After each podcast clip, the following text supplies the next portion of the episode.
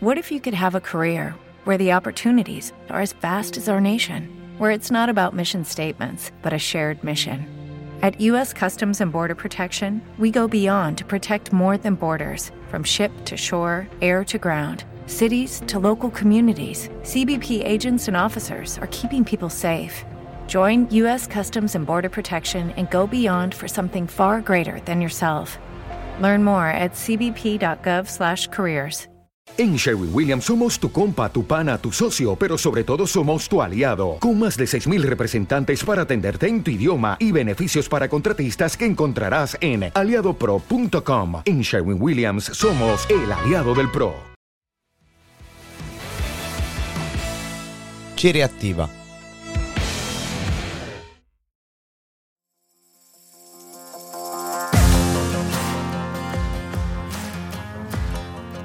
Standby es un podcast diseñado por Chireactiva. Soy Michele Battistella y te llevaré a un viaje hacia las dudas, preguntas y reflexiones que surgen cuando entras en Standby.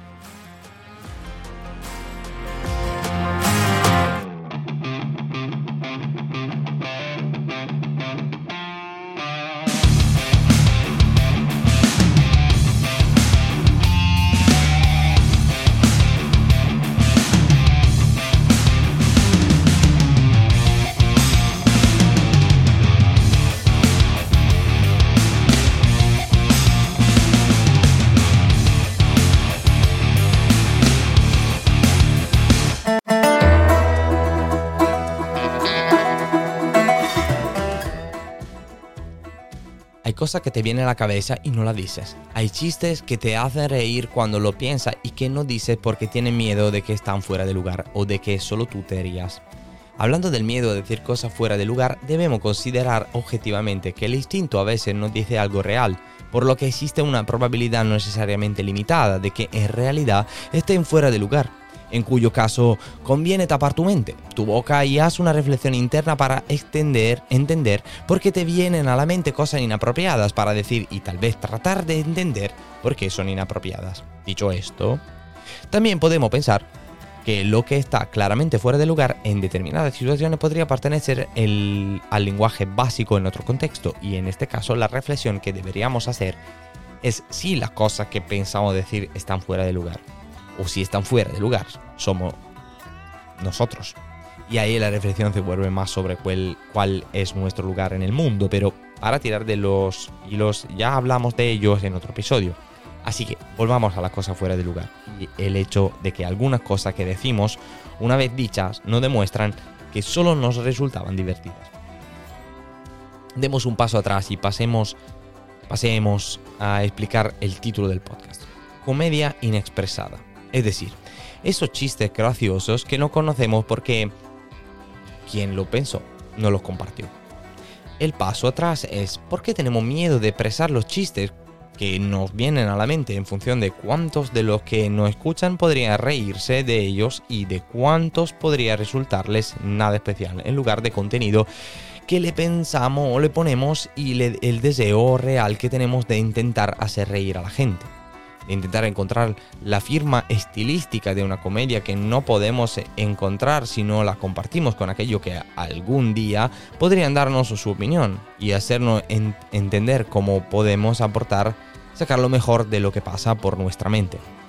Así que ahora, a intentarlo, demos un paso adelante y tratemos de imaginarnos en un mundo en el que cuando decimos algo hay un señal luminosa sobre nuestra cabeza que indica la intención con la que estamos diciendo algo, porque si pudiéramos al mostrar la idea detrás de una nuestra frase, podríamos eliminar muchos prejuicios sobre por qué decimos algo fuera de lugar o no.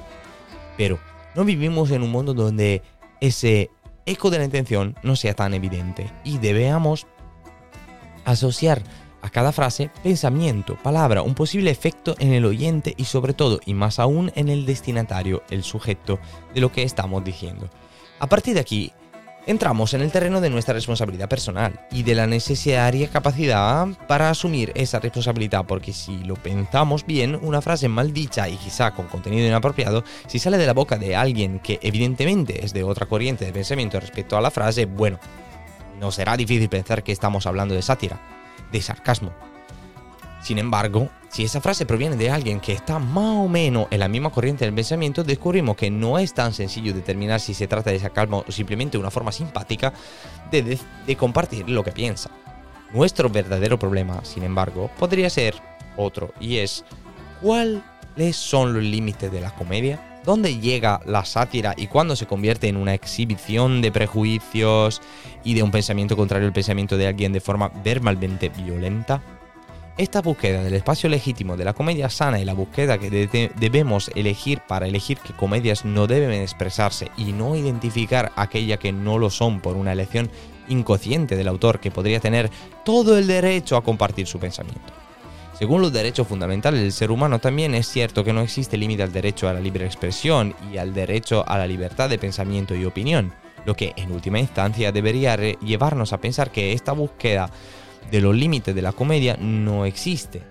No existe a menos que haya un límite a mi libertad, pero si queremos contextualizar ese pensamiento expresándome libremente, creo que, así como existe el derecho a expresar la opinión, el derecho a recibir información, acciones, opiniones de una manera debe existir simultáneamente el modo adecuado y por tanto no a la censura, pero sí al modo positivo y esto fuera de la comedia, ya sabemos que cambiando de contexto es bueno elegir el modo adecuado, pero no decir lo que el contexto espera, sino decir lo que pensamos según un código que en ese contexto suene natural, no fuera de lugar.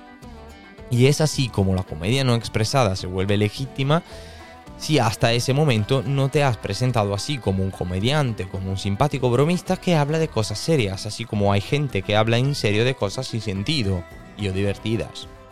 Entonces ya sabes cómo salgo de este modo de espera, ¿no?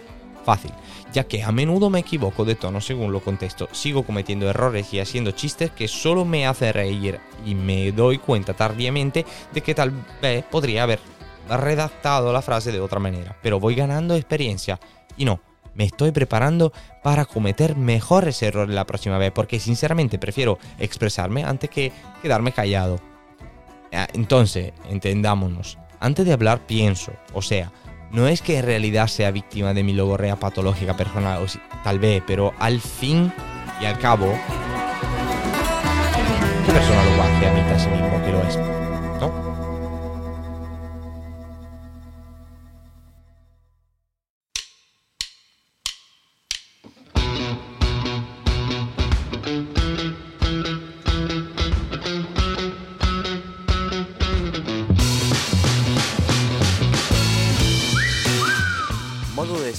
Es la versión española del podcast original de Cherry Activa, Stand By.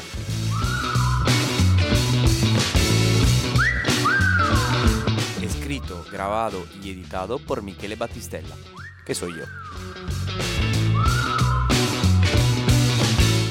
Las músicas son por Epidemic Sound. Por escuchar la versión original o la versión en inglés, en la descripción puedes encontrar los enlaces. Hasta ahora.